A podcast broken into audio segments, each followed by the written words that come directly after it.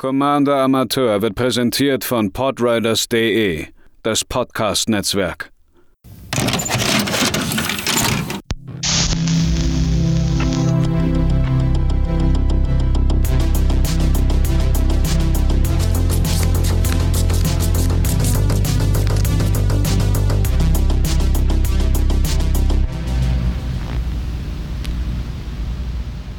Einen wunderschönen guten Tag, liebe ZuhörerInnen, hier bei einer weiteren Folge Commander Amateur. Mein Name ist Matze, ich benutze er, ihm Pronomina und heute haben wir uns mal wieder in die Brauerei begeben. Denn äh, die ersten Spoiler für Ixalan, für das neue Set, sind draußen und wie es sich natürlich für den äh, ansässigen äh, monogrün Mage des äh, der Commander Amateur Community gehört, hat sich Sören ein Deck gewünscht, beziehungsweise nicht ein Deck, sondern eine Brauerei zu Galter Stampede Tyrant. Dem wollte ich natürlich nachkommen und dementsprechend soll es darum heute gehen. Als Quick Reminder, in der Brauerei geht es nicht darum, ein komplettes Deck vorzustellen, sondern einfach nur eine Idee, eine Deckidee oder Ideen, die man haben kann oder wie man diesen Commander bauen könnte.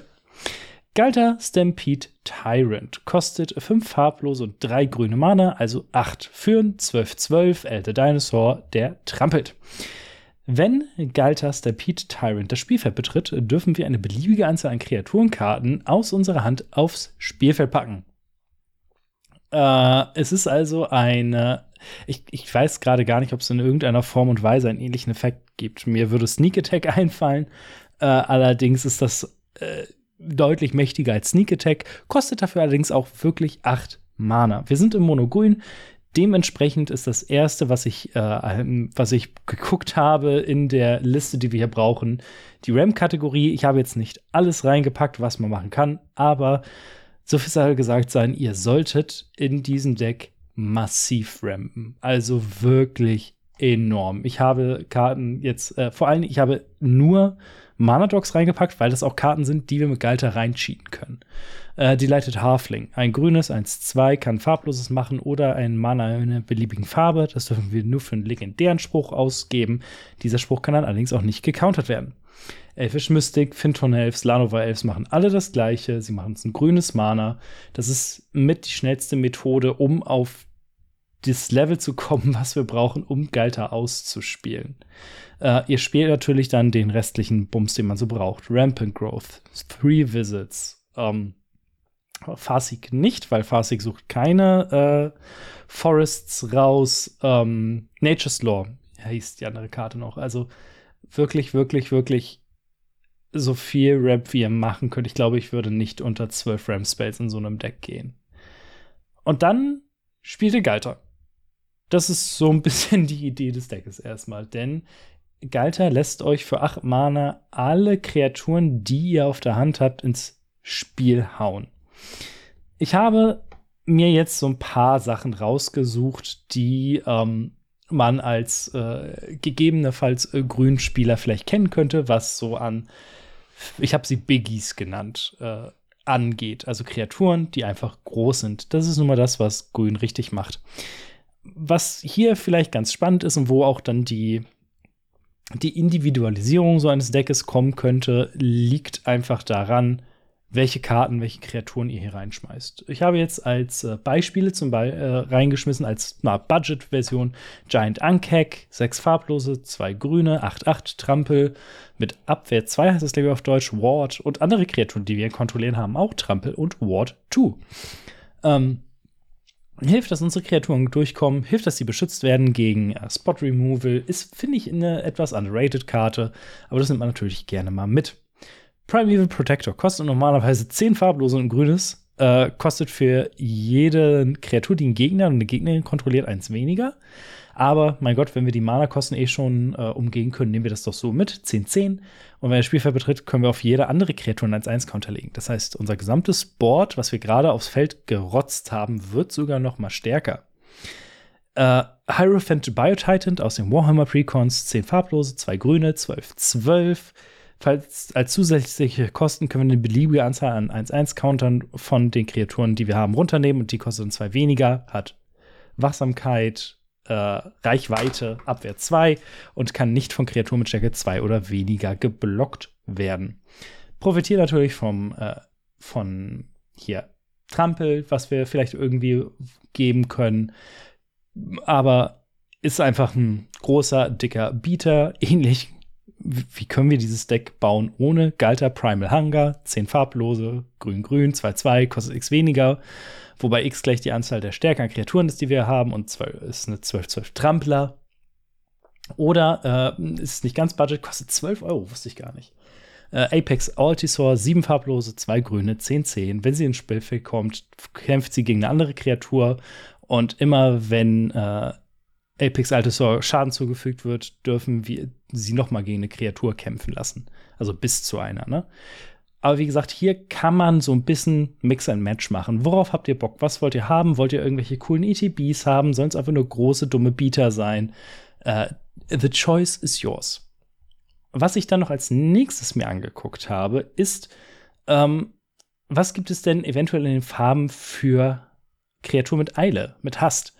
Denn das ist einer der großen Probleme in diesem Deck. Zwar können wir das, unser Board innerhalb von kürzester Zeit krass aufbauen, aber wie schlagen wir denn zu? Ich habe reingepackt Concordant Crossroads als Enchantment für ein grünes. Alle Kreaturen haben Eile. Das ist, können wir perfekt benutzen für uns. Lightning Greaves und Swift Boots sind drin, damit zumindest ein oder zwei Kreaturen boxen gehen können. Und als Art, in Anführungszeichen, Pseudo-Haste, Jeva, Nature's Herald, zwei farblose, zwei grüne, 4-4, Flash und grüne Kreaturensprüche, die wir äh, casten, haben auch Flash. Das heißt, wir können, wenn Jeva liegt, im Endstep der Person vor uns Galter reinflashen, alle Kreaturen aufs Feld rotzen und dann äh, ja, zu Werke gehen. Aber es gibt zumindest noch so ein paar grüne Kreaturen, die Hass haben oder damit arbeiten. Zum Beispiel Gaia's Revenge. Fünf farblos, zwei grüne, 8-5 kann nicht gecountert werden, hat Eile, kann nicht das Ziel von nicht grünen äh, Sprüchen oder äh, Fähigkeiten aus nicht grünen Quellen werden. Bisschen komplizierter, das die On-the-Fly-Übersetzung hinzubekommen. Ähm, ja, ist einfach ein großer Bieter. Tyrannex Rex, vier farblose, drei grüne, sieben Mana, 8-8, kann nicht gecountert werden. Trampel, Abwehr 4, Eile, Toxic 4. Äh, und Thruster Tempest's Roar, wir sind, wenn wir schon beim Dino sind, 10 farblose, grün-grün, 7-7. Kostet drei farblose für jeden anderen Spruch, den wir in diesem Zug gesprochen haben. Hat Trampel, Eile, trampelt über Planeswalker. Das einzige Mal, dass diese Fähigkeit jemals gedruckt wurde. Und hat ähm, Fluchsicherheit, Hexproof, glaube ich. Also, äh, solange ist in diesem, solange sie, er in diesem Zug und das, äh, ja, in unsere, auf unser Spielfeld gekommen ist. Viel mehr gibt es tatsächlich bei den großen grünen Bietern nicht, was Eile hat, außer drei weitere Kreaturen, die alle ungefähr das gleiche machen. Craterhoof Behemoth, Endrace Forerunners und Decimator of the Provinces kosten alle sehr viel Mana, machen unser Board schlagartig stärker und ähm, sind äh, bekannte Win Conditions. Crater of Behemoth noch am ehesten. Äh, Andres Forerunner ist ganz in klein, ist aber Pain Bacon, tut trotzdem weh. Und Decimator of Provinces ähm, ist eine der besseren Karten, glaube ich, in diesem Deck. Ich erkläre gleich wieso. Zehn farblose für einen 7-7er. Wir können ja auch für Emerge sprechen. Sechs farblose, drei grüne. Das heißt, wir müssen vorher eine Kreatur opfern, um äh, äh dürfen wir, also wir dürfen eine Kreatur opfern, um die Merge-Kosten zu zahlen und der Decimator kostet dann für für die Mana-Kosten der geopferten Kreatur weniger. Und wenn wir Decimator of Provinces casten, äh, kriegen Kreaturen äh, plus zwei, plus zwei und Trampel bis zum Ende des Zuges. Hat selbst Trampel und Eile. Wichtig hierbei ist, ähm, Creator of Behemoth und Entries Forerunners sind ETB-Effekte. Der Decimator of the Provinces funktioniert nur, wenn er gecastet wird. Ähm, da müsst ihr ein bisschen drauf achten, wenn ihr das Deck zusammenwerft, weil bei Galta schmeißt ihr das ja nur aufs Feld, ihr castet die Karten nicht, sondern sie bekommen nur ihre ETB-Effekte. Ähm, dass wir, wir haben sehr viele, sehr große Kreaturen und man wird, oder ihr werdet beim Deckbau darauf achten müssen, wie ihr das Ganze ausbalanciert. Ihr wollt natürlich nicht eine Hand mit irgendwie fünf fetten Viechern haben, die ihr alle nicht aufs Spielfeld bekommt, weil Galter, weil ihr so zu sehr von Galters Effekt abhängig seid. Da muss man die Balance finden. Ähm, Decimator of the Provinces hilft da so ein bisschen äh, dadurch, dass man durch Opferung die Mana-Kosten runterschrauben kann. Jetzt habe ich hier noch eine äh, letzte Karte in der Biggie-Kategorie, die Regal Force. Vier farblose, drei grüne, 5-5. Wenn sie ins Spielfeld kommen, ziehen wir eine Karte für jede grüne Kreatur, die wir kontrollieren. Denn ihr werdet höchstwahrscheinlich sehr schnell eure Hand auf dem Feld haben. Äh, und dann ist natürlich die Frage, was macht ihr denn, wenn ihr, wenn Galter stirbt oder sonstiges? Dazu gleich noch mal mehr. Ihr wollt natürlich so schnell wie es geht eure Hand wieder auffüllen. Ähm, dementsprechend braucht ihr eine ganze Menge an Draw. Äh, Regal Force habe ich jetzt hier drin. Wir haben noch Elemental Bond, äh, zwei farblose und grünes Verzauberung. Wenn eine Kreatur mit Stärke 3 oder größer ins Spielfeld kommt, ziehen wir eine Karte. Garrick's Uprising ist das gleiche mit Stärke 4. Kreaturen von uns haben auch noch Trampel. Tribute to the World Tree, drei grüne. Immer wenn eine Kreatur das Spielfeld betritt, dürfen wir eine Karte ziehen, weil sie, falls sie Stärke 3 oder mehr hat. Ähm, andererseits packen wir dann 2-1-1-Karte drauf. Das heißt, wenn wir später noch Mana-Dogs ziehen, sind die auf einmal 3-3 groß. Nimmt man gerne mit. Ähm, davon gibt es eine ganze Menge an Karten. Äh, ich hab, woran habe ich jetzt nicht gedacht? Wie heißt die Karte? Äh, Rishkas Expertise ist hier auch hervorragend, denn all unsere Kreaturen haben eine ganze Menge Stärke. Ähm, Return of the Wild Speaker wie sie nicht alle heißen, Grün hat da eine ganze, ganze Menge an Karten. Was jetzt allerdings vielleicht ein bisschen ungewöhnlich ist. Äh, oder muss man mal sehen. Ähm, wir spielen, oder ich habe hier reingeworfen, Greater Good und Momentous Fall. Zwei farblose, zwei grüne, kosten beide. Ähm, Momentous Fall ist ein Instant. Wir dürfen als zu oder wir sollen als zusätzliche Kosten eine äh, Kreatur opfern. Wir ziehen Karte in Höhe der äh, geopferten Kreatur, also der Stärke der geopferten Kreatur und bekommen Leben so viel, wie die Verteidigungskraft der Kreatur war. Greater Good ist eine Verzauberung. Wir opfern eine Kreatur und dürfen dann Karte Höhe der Stärke ziehen und müssen dann drei Karten abwerfen. Die Frage ist natürlich, wie können wir Galters coolen ETB häufiger nutzen, ohne dass äh, wir dafür absurde Mengen von Mana bezahlen. Denn jedes Mal, wenn Galter stirbt, kostet sie zwei mehr. Ähm, 10 Mana, 12 Mana sind dann die nächsten Stufen. Äh, das ist eben auch das, was Galter Stampede Tyrant so ein bisschen zurückhalten wird als Commander. Mhm. Einfach, sie ist einfach zu teuer. Also der Effekt ist enorm mächtig, vor allem wenn ihr eine schöne Hand habt. Aber äh, trotzdem wird es schwer damit, richtig, ein richtig starkes Deck am Ende zu bauen würde ich jetzt so spontan mal sagen. Das heißt nicht, dass es nicht Spaß machen kann. Denn ihr könnt auf den äh, Trigger von Galter, natürlich, der ist auf dem Stack, reagieren. Und dann könnt ihr sie für Greater Good opfern oder für Momentous Fall. Letzteres wird ein bisschen mana-intensiv. Aber der Trigger ist auf dem Stack, ihr opfert Galter, zieht zwölf Karten nach, schmeißt drei Karten weg, die ihr nicht mehr haben wollt, und dürft auf einmal aus diesen zwölf neuen zusätzlichen Karten alle grünen Kreaturen weiterhin aufs Feld ballern. Das ist natürlich super geil. Äh, wenn ihr dann auch noch ähm, es schafft, Galter regelmäßig aus dem Friedhof zu holen, ähm, dann umgeht man vielleicht so ein bisschen die Command-Tags. Äh, wir spielen Reclaim, ein grünes für ein Instant. Man darf eine Karte aus dem Friedhof zurück auf die Bibliothek packen. Machen wir natürlich im Endstep der Person vor uns. Regrowth, ein farbloses, ein grünes für eine Hexerei. Wir dürfen eine Kreaturenkarte aus dem Friedhof auf unsere Hand zurücknehmen. Gleiches Get Recovery, kostet zwei farblose, ein grünes, können wir dafür aber auch als Land nutzen. Und ich glaube, eine der besten Karten in Galter Stampede Tyrant Stacks wird Invasion of Chandala. Drei farblose, zwei grüne für ein Battle äh, mit vier Verteidigungsmarken und wenn sie ins Spiel kommt, dürfen wir bis zu drei Permanents aus unserem Friedhof zurück auf die Hand nehmen. Und sollten wir es schaffen, ähm, das Battle zu flippen, haben wir die Leyline Search. Und am Anfang unseres Upkeeps dürfen wir ein Permanent aus unserer Hand zurück auf Spiel, äh, aufs Spielfeld packen. Und das ist eben das, was ich vorhin meinte. Wenn die äh, großen Kreaturen auf unserer Hand stranden, aber wir trotzdem eine Leyline Search haben, kriegen wir sie ja trotzdem raus. Und ähm, dafür spielen wir oder würde ich zum Beispiel auch das Quicksilver Amulet reinnehmen. Vier farblose für ein Artefakt, vier Mana tappen, wir dürfen eine Kreaturenkarte aus unserer Hand aufs Spielfeld packen. Ist eine sehr bekannte Karte, ähm, aber wenn ihr mit vielen hohen Mana-Kosten arbeitet, dann äh, funktioniert das ganz gut. Um jetzt aber ähm, nicht nur Galter opfern zu müssen, sondern auch noch irgendwie anders um die Command-Text rumzukommen, habe ich eine kleine Kategorie, die, ähm, finde ich, am meisten Spaß in diesem Deck macht. Gerade wenn ihr auf große Kreaturen mit ETB-Effekten geht.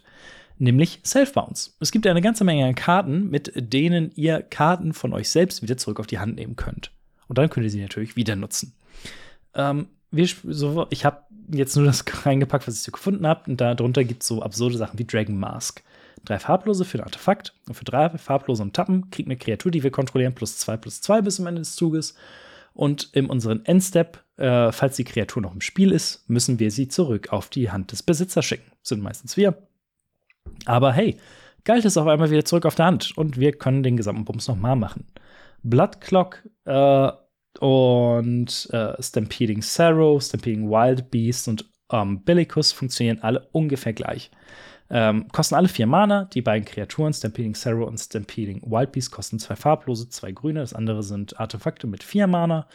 Und die sagen, am Anfang unseres Upkeeps müssen wir etwas zurück auf unsere Hand nehmen. Ansonsten ähm, muss man zwei Leben bezahlen. Die Artefakte, Blood Clock und Umbilicus gehen auf jeden Spieler. Äh, einmal Umbilicus vorgelesen. Am Anfang des Versorgungselementes jedes Spieles, äh, jedes Spielenden muss diese Person zwei Leben bezahlen oder darf zwei Leben bezahlen. Ansonsten muss sie ihn permanent zurück auf die Hand nehmen. Blood Clock funktioniert genau gleich. Das heißt, wir dürfen, also wir bezahlen nie zwei Leben, sondern nehmen immer was Cooles zurück auf die Hand. Stampeding Sorrow und Stampeding Wild Beast sind das Ganze eben in äh, Kreaturenform, beide 5-4 Trampel. Und am Anfang unseres Upkeeps müssen wir eine Kreat grüne Kreatur auf die Hand äh, des Besitzenden äh, zurückschmeißen. Die besten Karten in dieser Kategorie äh, sind einmal Erratic Portal, vier farblose für ein Artefakt, für ein farbloses äh, können wir eine Kreatur bouncen, außer die Person, die äh, besitzende Person bezahlt ein farbloses. Machen wir natürlich nicht. Wir machen das mit unseren eigenen Kreaturen, können also so Kram wie Galter zurück auf die Hand nehmen oder Apex Altisor. Und die beste Karte in diesem Deck, glaube ich, am Ende ist Cloudstone Curio, drei farblose. Immer wenn ein Nicht-Artefakt permanent ins Spiel unter unsere Kontrolle kommt, dürfen wir einen anderen Permanent, der den gleichen Typen hat, wie zum Beispiel Kreatur, auf die Hand der besitzenden Person zurück äh, bouncen. Wir spielen also Galter aus, rotzen unsere Hand aufs Feld und Clouds und Curie sieht das und denkt sich, hey, wollt, willst du vielleicht was anderes auf die Hand zurücknehmen? Wir sagen, na klar, Galter ist wieder am Start. Das sind die Karten, die ich hier so rausgesucht habe. Die gesamte Liste findet ihr in den Shownotes, das heißt in der Folgenbeschreibung. Wenn euch das gefällt, was ich hier mache, würde ich mich natürlich über jedwede Form von Feedback freuen. Schreibt äh, bei Twitter, Instagram, auf dem Discord-Server der Podriders in unserer Magic-Ecke. Die Links findet ihr alle in den Show Notes. Schreibt bei Spotify, Apple Podcast, gebt Sternebewertung ab. Ich freue mich natürlich über alles und natürlich ähm, auch was für Karten würdet ihr vielleicht in ein Galter, äh, in ein New Galter Deck so schmeißen? Das interessiert mich natürlich am meisten. Wir hören uns beim nächsten Mal wieder und bis dahin habt noch eine schöne Zeit.